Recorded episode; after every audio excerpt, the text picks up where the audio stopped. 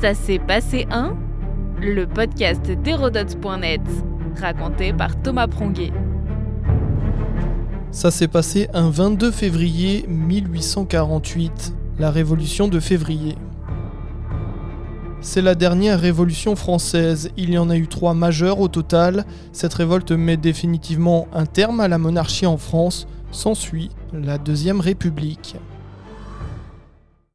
À l'hiver 1848, Paris bouillonne. Un mécontentement ambiant s'est installé face à la vieille monarchie constitutionnelle appelée la monarchie de juillet, jugée trop molle et bien sûr pas assez réformiste. Avec plus d'un million d'habitants, la capitale vit encore sous le coup de l'ancien régime, avec ses immeubles anciens et ses ruelles étroites. La ville est séparée par une frontière imaginaire entre l'ouest et les privilégiés et l'Est populaire, cette ligne accentue la crise sociale qui couve depuis plusieurs années. Depuis 15 ans, les épidémies de choléra, les disettes, les crises financières provoquées par le libéralisme naissant aggravent les tensions entre bourgeois et travailleurs.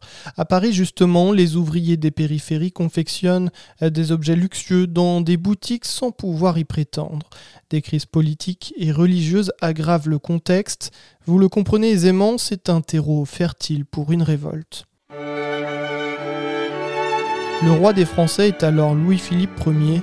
Mari aimant et bon père, il apparaît comme le roi bourgeois par excellence. Sa vie paisible aux Tuileries, auprès de la reine Marie-Amélie et de leurs cinq fils, reflète les aspirations bourgeoises de son époque. Fait notable de son règne, et encore cela dépend de quel côté de l'histoire on se place, la conquête de l'Algérie, longue et fastidieuse. Tout le monde n'est pas d'accord avec la politique en place. Comme vous le savez, les canuts de Lyon se révoltent tout au long de la monarchie de juillet. Les bourgeois libéraux, quant à eux, vivent dans le souvenir de l'Empire et Napoléon Ier. Le roi est visé par de nombreux attentats qui débouchent sur une restriction de la liberté d'expression. Conséquence, les républicains sont interdits de réunions politiques. Ils ne peuvent se retrouver mais contournent la loi en organisant à partir de l'été 1847 les fameux banquets. Ils réunissent des centaines de participants autour d'éminents orateurs. On n'en compte pas moins de 70 organisés à Paris et dans les grandes villes du royaume jusque 1848. C'est là que tout dérape. L'un de ces banquets ayant été interdit, étudiants et ouvriers se retrouvent pour manifester à Paris. Nous sommes le 22 février 1848. Cette manifestation est le point de départ de la révolution de février. Le lendemain, la garde nationale, composée de petits bourgeois, vient faire face aux manifestants. L'attention sur place monte d'un cran. François Guizot, Premier ministre impopulaire de Louis-Philippe, tente de calmer les esprits, mais le soir du 23 février, un rassemblement dégénère devant le ministère des Affaires étrangères sur le boulevard des Capucines. Un coup de feu entraîne une riposte des soldats. On déplore une vingtaine de morts. Paris s'insurge et des barricades se dressent dans la nuit. La situation dégénère.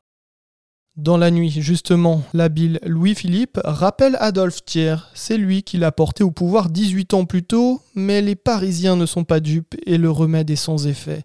Reçu avec hostilité devant le palais des Tuileries, le roi se résout à abdiquer en faveur de son petit-fils, le comte de Paris, qui a 9 ans.